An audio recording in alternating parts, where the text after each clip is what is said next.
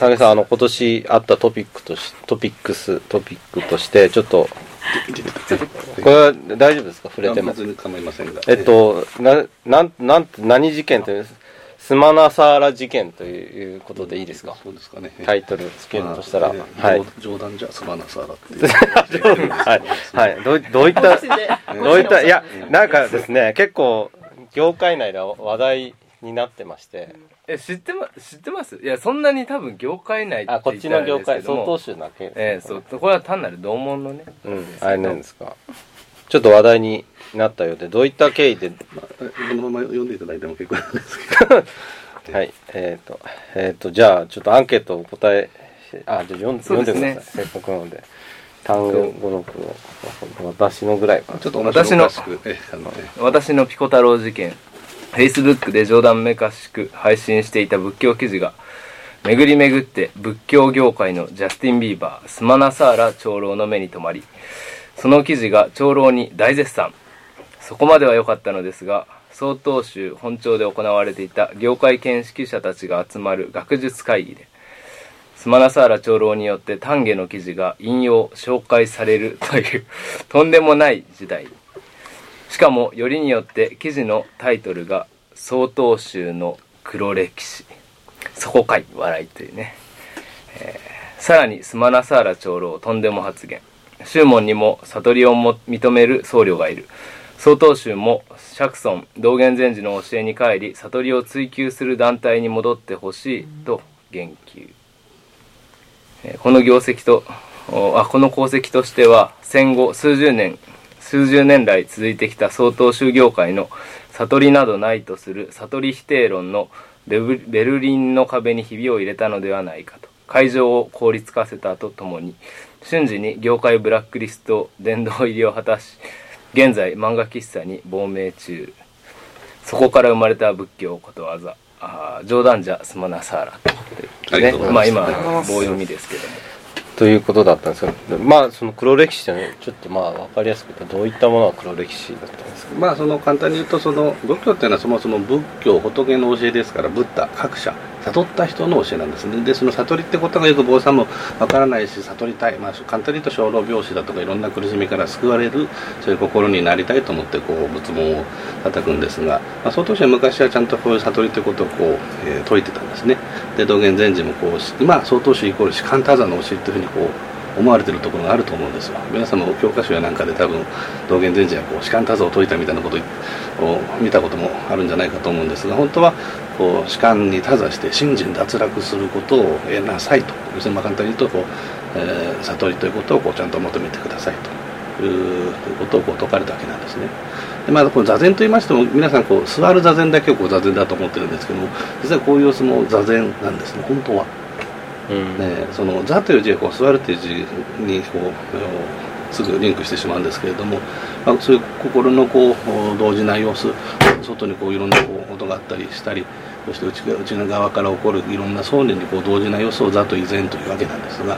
まあ、そういう中でこうどうしても座禅イコールただ座る座禅というふうにこう認識をされてきたという歴史があります。今も多分皆さんそう思ってると思うんですよ。え座禅って座ることじゃないの？って多分皆さん思ってるんですもちろん座る座禅も座禅なんですけれどもこう座禅が終わってからじゃあ普段の生活に戻っちゃったら座禅の時だけじゃないかってことになるじゃないですか、24時間の禅情のことを座と言い禅と言って座禅なわけなんですね、ところが私たちはどうしてもこう座禅というこうお座りしている時だけがこう座禅であって。それが終わったらもう普通の生活に戻っちゃうというような座禅の認識でしかなかったわけなんですよね、でえーまあ、スマナサラ長老からのそういった、まあ、曹洞宗に対してのそうこう、まあ、お願いといいましょうか要請というか、まあえー、いったことがあってもちろん曹洞宗の中にもちゃんと悟りということを認めておられる方もたくさんいるんですよ。でもなんとなくこう業界の内部の中でこう続いてきた、えー、こう悟り否定論みたいなのがあるんですね。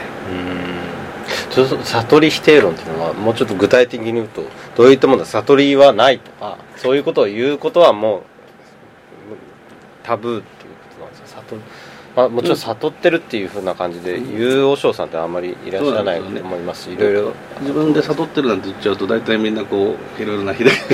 ひどい目に遭うんだそうなんですよね、この前も二層さんから私は悟りましたっていう二層さんから電話があって、はい。そういったことを言ったらもうえらい目に遭ったっていうふうにこう言ってました。あただ皆さんとこの悟りということ誤解されておるだけなんですよね。うん。悟りということがよくわからないうちからこう悟りというのはこういうもんだろうなんかスーパーマンみたいになるんじゃないか、うん。みたいなことを思っててこう本当は、えー今こう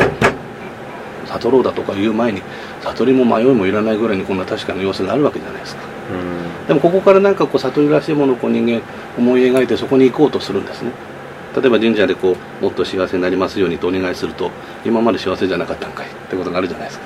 それと同じようになんかこう悟りめいたものをこう頭の中でイメージしてそこへ向かおうとするとついついこう想念思いの世界に旅立っちゃうんですねで、まあ、その本来のこういう様子をこう見失っていってしまうので、まあ、人によってはこう悟りがないということを通してその悟りというところを表現している方もおられるんです。そういう方は別にいいんですよ。うん。でもところが本当にこう悟りがないってこう思っちゃう人もいるんですね、うん。悟りなんかないんだって。実質私たち修行道場にいた時こういう人がいたんですよ。悟りなんか人は開けんって言った。そしたら本当に純粋にこう悟りを求めて修行した人にとってはもういきなりこう仏の目をこう摘み取られるようなもんですよね、ですから、えーもう少し、えーまあ、これから、小出さんのお話を伺いたいところなんですけれどもその悟りという 内容をねもうちょっとこう、えー お坊さんたちが通りの質問しますね私。はい。内容をこう精査審議話し合って本当はじゃあ悟りっていう言葉使わなくてもいいですから、うん。仏教のいう小老病死から救われるためのうん。教えのエッセンスである、まあ、悟りと言われてきたことだとかうん。をよくも坊さんたちで話し合って煮詰めてもう仏教語だとかいらいらないわけですよ本当は。えーそういったところまでこう話し合えばですねお寺としてこうポクポク以上にもういやもうポクポクの中身をまさしくこう解いていけるわけじゃないですか、うん。噛み砕いて、うん。お経をやっぱりこう私たち噛み砕いて解いていかなきゃいけないわけですから、うん。でそういったことがこう、うん求めていくとそういう悟りという内容にこう等しくしてなっていくわけなんですよね、うそういったことをこう私たちがどんどんどんどん、えー今まさに少しずつこう悟りの内容が解き明かされていく、まあ、私は仏教の第二の仏教伝来というああはいはい。期待してるんはい。それはちょっと後半でおお話聞くつもりでした第二点例ははい。簡単に言いますとその仏教伝来と申しましてもこういう悟りというこうワクチン小老病死から救われるワクチンが伝来してきたと言っても私たちのところに届かなかったならば本当は仏教伝来したとは言えないだと私は思うんですよ、うん。それは仏教文化というものが伝来したのであってうん。本当に実効性のあるそういう仏様の教えを私たちが出会った時に本当に仏教が私たちの上に伝来したとうん。言えるんじゃないかと思うんですよね。なるほど。そこら辺はちょっとじゃあ丹下さんの2017年の活動というか、まあ、目標みたいな部分に関連してくると思うのでまた後ほど後半戦でお話を聞きたいんですが今ちょっと悟りというものにお話が出たのでせっかく今日あの 小出さんをゲストなので、教えて小出さん悟りって何ですかっていう感じなんですが うまい。どうですどうですかっていうか、あの、まあもちろん、あの、何ですかって言われても、私が分かんないから気に入ったんだよって話だしこっちがどうだこうだって言わなきゃいけないんですが、まあもちろん、悟りについてもあれですけれども、なんかこう、エピソード的なものでもいいですし何か、うん。どうですか？今の話を聞いて、何か気になったありうますかん。あでも本当になんだろうなあのぶうん。悟りっていうのはもちろんすごくこう遠い話にされてしまってるし、うん。それ以前になんか仏教自体が何か遠い話にされてしまってるようなだんだんね、うんまあ、例えば「ハスの葉」とか、うん。まあ、いろんな活動のねあのおかげでだいぶ近もう垣根は取り払われつつあるけれどもそれでもやっぱり仏教って一体何なのみたいなのはなんかいまいち伝わっていないというか、うん。あの仏教の真ん中厳しい、にあるもの厳しいご意見が出てますね。うん。そこら辺はでも、あの、どうですか？まあ、在家の方って言い方ちょっとあるかもしれないですけど、うん。から見て、うん。そのここが足りないんだよな仏教界はとかっていうのは。仏教界はっていうより、うん。在家の人の思い込みが強すぎるというかなんかこさすう いやいやいやわかんない。そううそう思いますよ、うん。なんか変な話、ねうん仏教的な知識をうん。例えばお坊さんよりえー知ってる人っていうのは結構5万といると思うんですよね。あただやっぱりその人たちとお坊さんやお寺がね何が違うのかなっていうとやっぱりそれで生きてない生きてるかどうかというか、まあ、それが生活の中心になっているかっていう距離感なのかなっていう感じはすーるんですよね。とっつきづらいものっていう感じなんですかね在家の方から言うとあそれとも怪しいとうんか怪しいっていうのはあんまりなくて。印象が悪いとか。なんかききっとと何かあるんだっていうのはあるんですよみんな、うんうん。でもその何かがな明らかにされてなくって全然わかんないんですよ、うんうんでわかんないままになっていて、うん。でもなんとなくありがたいものなんだろうな以上みたいな。ななんとなくありがたいっていうなんとなくありがたいっていうねせ世間のイメージイメージはがある。はうん少なからずあるってことですよね。少少なからずなくはないってことですよね。そうそう。それだけでじゃあ一体何なのかっていうのがさっぱり分からなくってでも先ほど谷さんがおっしゃったように仏教っていうのはお釈迦様の悟りからスタートしてるわけですよね、うんうん。でなんかもうそれなら、じゃあその悟りって何ですかってお坊さんたちに聞いて回ったら仏教分かりやすくなるんじゃないかっていうですところから、あのスタートしたスタートしたってことですね。はいえ開け悟りでしたっけ？はい、えっ、と、彼岸寺っていうインターネットのサイトがありまして、そちらで、開け悟りっていう、開け悟りっていう連載を、はい。それこそストレートな、いやーすごい、うん。すごいですよね。すごいというか直球。うん、私的には仏教界に爆弾を落として 非常に心強いなってもう今日今回この爆弾爆弾コンビですからまたでも爆弾娘。でも悟りっていうその言葉を世間にこう出してくれたっていうのはひょっとしたらこれはお坊さんじゃできなかったのかもしれないですよね。内部の人間だとできないんですよね。内部の人間にはできないことをこう外からぶち壊してくれるっていう。そうですね、特にね、だってさっきも、曹洞宗には悟りがないみたいな、まあそういう伝統の中にある。なんとなくなんですけどね。なんとなく。意識意識ですよね。意識。教団。ちょっと誤解されちゃうでもまあうん、あの、曹洞宗のお坊さんにも聞いているし、はいはい。そもそもね、新宗では、浄土真宗では悟りっていう言葉を使わないのに、浄土真宗の人2人も入ってるし、なの なので、もう、うん。それは本当に仏教の内部事情をこう、あの、知ってる、詳しく知っていたらそんな恐ろしいことは多分できなかったと思うんですけど。まああとやっぱりあのお坊さん同士の対談本ではないのでその言葉が非常にあのまあ分かりやすい言葉っていうとあれですけどまあ難しい専門用語が基本的には使わないであの悟りについて悟りというか悟りというものについていろいろとお話ししていただいているなというような印象でした。でお坊さんによってはよくぞ聞いてくださいましたっていうね 気持ちもこうあると思いますよね。うん。だし正直にまあ分かんないっていうようなお答えを まあ分かんないっていうかねっていうふうな感じのことをでもおっしゃってる人。もあの小出さんの四月のね例えがあるじゃないですか、あれ僕ネットでこう読んだ時に、うん。なんか私はその月まで届く指を欲しがった。うん。けれどもそんなことしなくてもいいんだっていうところにとても共感を。受けて、なんかこうそれこそねあんまりそういうことをお坊さんがこう言ってしまうとなんかこうじゃあ何なんだっていう話になってししまって でかといってそれは言葉で説明できるかっていうと、なかなかね。そこが多分一番やっぱ言葉で伝えきることができない。そして四月っていうのはどうどういうエピソードっていうかあどういうネタなのかっていうそのああそれあじゃあそれは小出さん。聞いてもらってはい。四月の例えって、まああれ全能全ですよね。月を指さすってやつですね。指指が。私は分かい。やそう視聴者の人はあれなんで。いやいや、あの、うん。じゃあまず、あの、全的な正しい解釈をお話ししてい要す。するにお経本だとかこう悟りを説明する言葉というのはあくまでこの指月を指さす指であれが月なんですよ。あれが悟りなんですよっていう時にこう指を見るような人いないじゃないですか。でもところが私たち人間になるとですね指の方文字の方知識の方ばっかり見ちゃってるっていう不思議な現象が起こってるんですよね。本当あっちですよってこう言ってるんですけど、こう実物を見ないで。情報化されているものの方ばっかり見ようとすることが悟りに到達させない一番の、うんうん。まあ触りとなってるところですよっていう感じですかね、ですね。それどういう感じでその私ちょっとそれ見見なかったんですけど、はいどういう内容のブログだったんですか？うん。まあ、ね、その、まあ、月が、まあ、真理とか真実とか言われてるようなものだとして、その指があって、それは言葉であって、それは指し示すものでしかないよっていう例えじゃないですか。うんうん。でも私は、そのインタビューをこう始めた頃は、もうとにかく分かりたいっていう気持ちがあったので、うん。あの 月まで届く指が絶対にどっかにあるはずだと思ってたんですよ、月もう月にタッチできる長い指が絶対どっかにああるはずだって、うん。それで突っ走って6人ね。いやそうですよ。でもねそでもそれがもう本当に、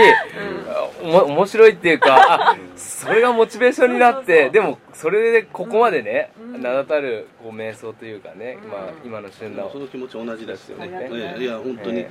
本当にもっと分かりやすく、誰でもそう。誰でも。聞けばうん。分かるような言葉を話す。きっと何かそういう言葉がこの世にはあると思ってそれを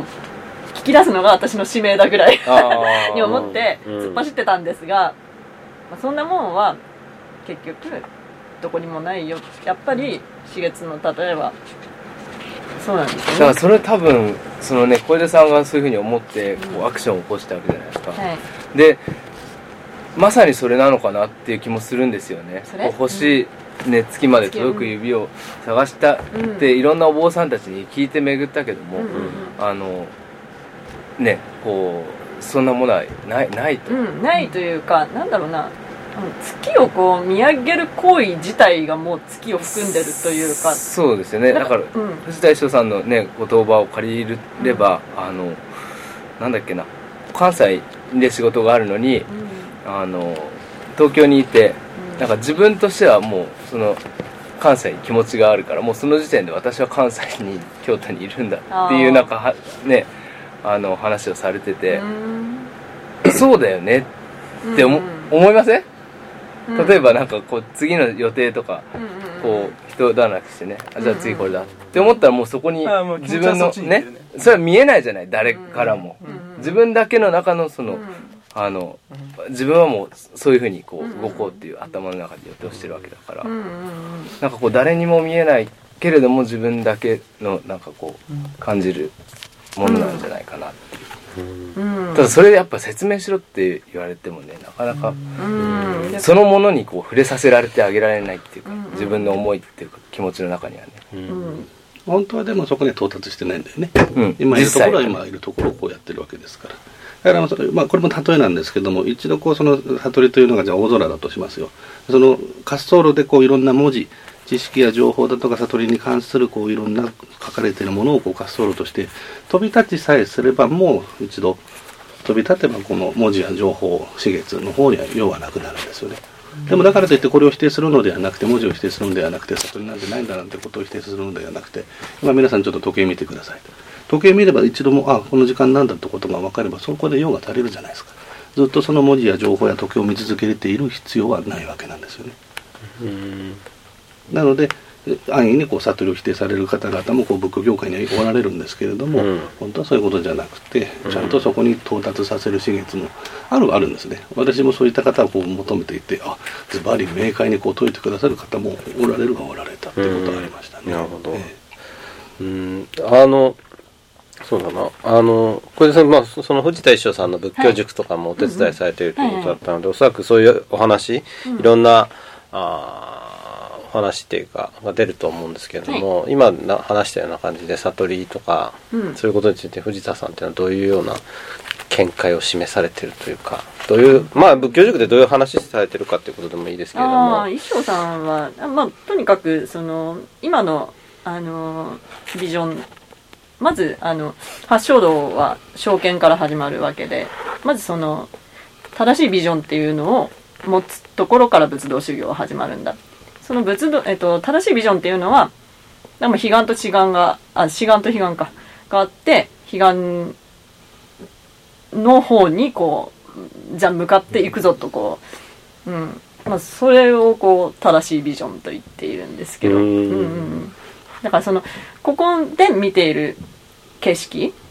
今当たり前のようにうん。見ている自分たちが生きてるパラダイムがうん。これが本当なのかなって疑うところからスタートだっていうことなんですよね。なのでその、まあ、私悟りって言葉を使ってるんですが、うん。まあそれってうん私私というこの個人に閉じた物語うん。の向こう側からの声だと思ってるんですよ悟り。その私と世界みたいな感じですか？その主主観と客観みたいな感じですか？だと思って普段生きてるじゃないですか、うんうん。それを超えたところからのうんうん。超えたというかそれ以前のうん。私と世界が分離する以前の話？そうですね、うん。あの、うん、そういうような話途中で主と客まあ主と主観,、うんうん。主主観と客観とかが分断されていない世界と。私と私以外もしくは私と世界とが分かれていない世界というようなそのビジョンですよね。はい。うんなので藤田一生さんは、まあ、そのね今回の「悟り手なんですか?」の中ではつながりを楽しんで生きることとっていう。ちょっと可愛く描きすぎてる気がすえ？藤田る。怒られ一生さた。ん。私が？ねイラストがね。イラストが。イラストがね。ちょっと、かわいいじゃないですか。かわもう可愛いですけど。何ですか？でも似てますよお伝えしておきます。いやいや、似てます。一生さん。一生さんだけほら、あの、スラックラインに乗ってる絵とかにしてるのが。こういうこういうこういうね こういう絵こういうやつがね。こういう絵です。まあ、つながりを楽しんで生きることっていう章なんですよ、うんうんうん。そのつながりの中にある。そうですね。そのこれだけで完結しない、うん。うん、いや、まあ、私もそ相当種の僧侶だっていうこともあるのかもしれないですけど、すごい藤田さんのとこ一番、あの、腑に落ちるっていうか、ししっくりくるような感じで、もう全然、あ全然この人ときっとあ気合わないなっていうの、この6人の中にもいらっしゃったりし,、まあ、しましたけれども、誰ですか？誰ですか？まあいらっしゃいましたけど、あ、あ ダメだこいつっって ダメだこいつって感じのがいましたけど。いや、こいつって言ったらあれだな、あの、まあそれはいいんですけど、でもそのでも、まあそういろんな形でね、その仏教にアプローチしていくっていうことだとは思うんですよね。私から一つ質問で、その6人の方に、えーお尋ねされて、やっぱりでも皆さん同じこと言ってるなっていう感じしました。それともこの人とこの人の言ってること違うぞっていうまあなかった同じことを言ってるってことなんですよね。もちろん表現は違うけれども、うん。それも指指が違う指の形が違うとか、うんうんうん。角度が違うとかその程度の話、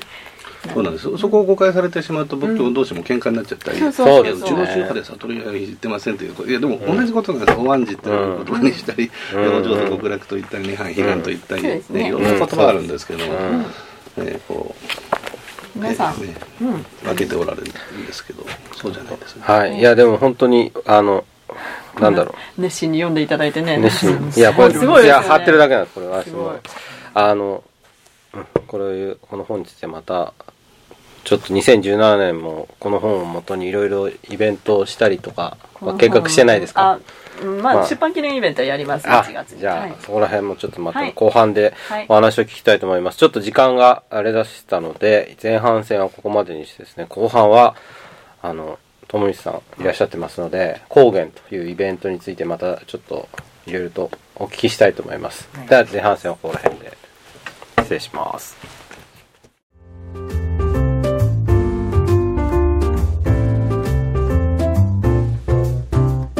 本日の放送はここまでです。次回の放送をお待ちください。